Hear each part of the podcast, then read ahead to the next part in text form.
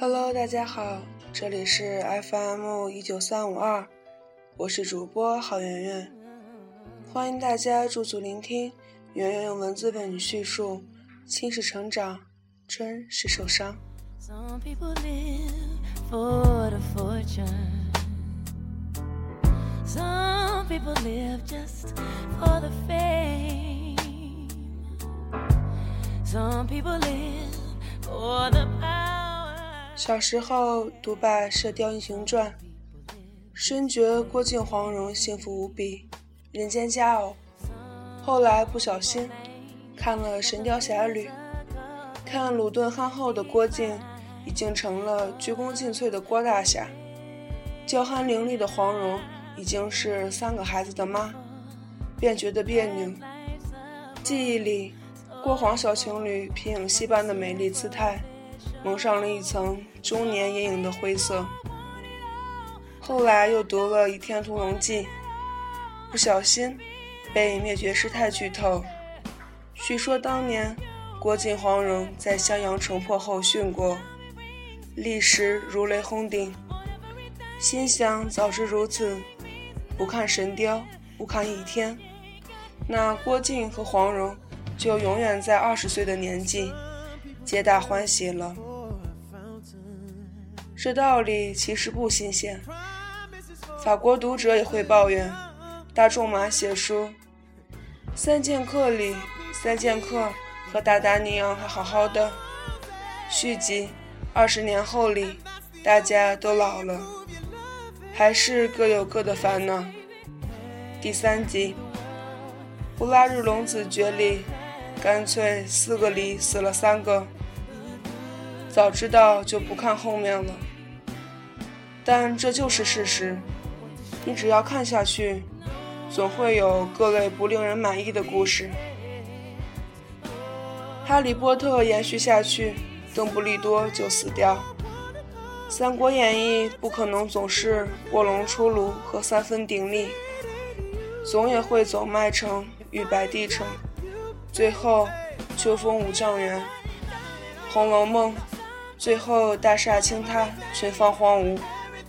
梁山坡最后死散殆尽，活着的也不快活，比如武松缺了条胳膊。总而言之。只要时间还在流动，世上万事就很难善始善终，而且永远没有休止的一日。所以，格林童话的策略狡猾而温暖，王子与公主幸福的生活在一起了。好，结束，孩子该睡了，明天还要早起呢。世界有一个习惯性的思维，总相信未来会有那么一天，一切问题都会烟消云散。就像喜剧电影的结尾，磨难都已抛之脑后，前方只有无限的欢笑和幸福。正是有这种希望，人才有精气神搏斗。但与之对应的是，这种。等到那一天到来，一切都会美丽的逻辑，也会带来拖延症。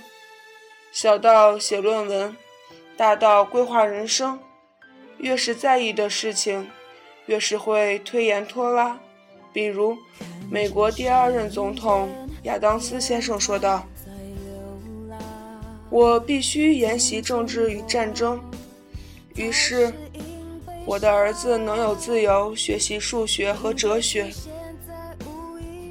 我儿子学了数学、哲学、地理、自然、历史、造船、航海、商业和农业后，我儿子的儿子才有机会学绘画、诗歌、音乐、建筑学、雕塑、挂毯和瓷器。亚当斯先生这话道着了世上无数人的内心。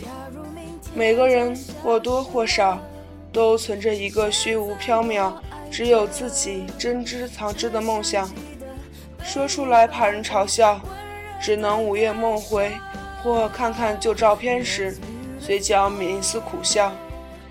这些苦痛最后化作这样一番话语，倾泻给自己的儿女。我这辈子就这样了，你一定要争气，然后努力奋斗，指望着有一天儿女可以衣食无忧，可以继承自己的一切。更切实一些，不愿意连累儿女的，会这样想：我努力活到多少岁，然后就开始做自己的，做自己想做的事儿。每个人都有一个梦想，你去问每一个敲代码的、送外卖的、卖沙县小吃的、开网吧的、贴手机膜的普通人，如果他们愿意对您吐露真心。你就会听见一个雄奇瑰丽的梦想，就像亚当斯先生所说：“研究政政治与战争的现实主义者，可能都有一个赶紧退役去做挂毯绘画、瓷器音乐的梦想。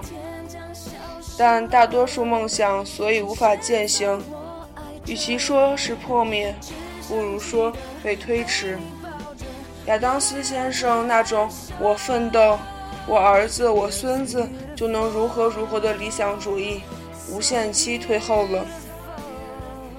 喜剧电影的结结局可以像一张集体照似的，永远封存在某一个皆大欢喜的时刻。但只要时间还在流动，你就无法等到那完美一天的到来。哪怕是郭靖和黄蓉那样完美的情侣，最后。还是要为了孩子的事情苦恼，最后殉死襄阳。反而时间拖得越久，梦想就会变成一个虚空的仪式。当你老了，总会发现，你把梦想当摆设的时候过多，而确实践行的时候太少。我们永远都等不到完美的一天，生活总要延续。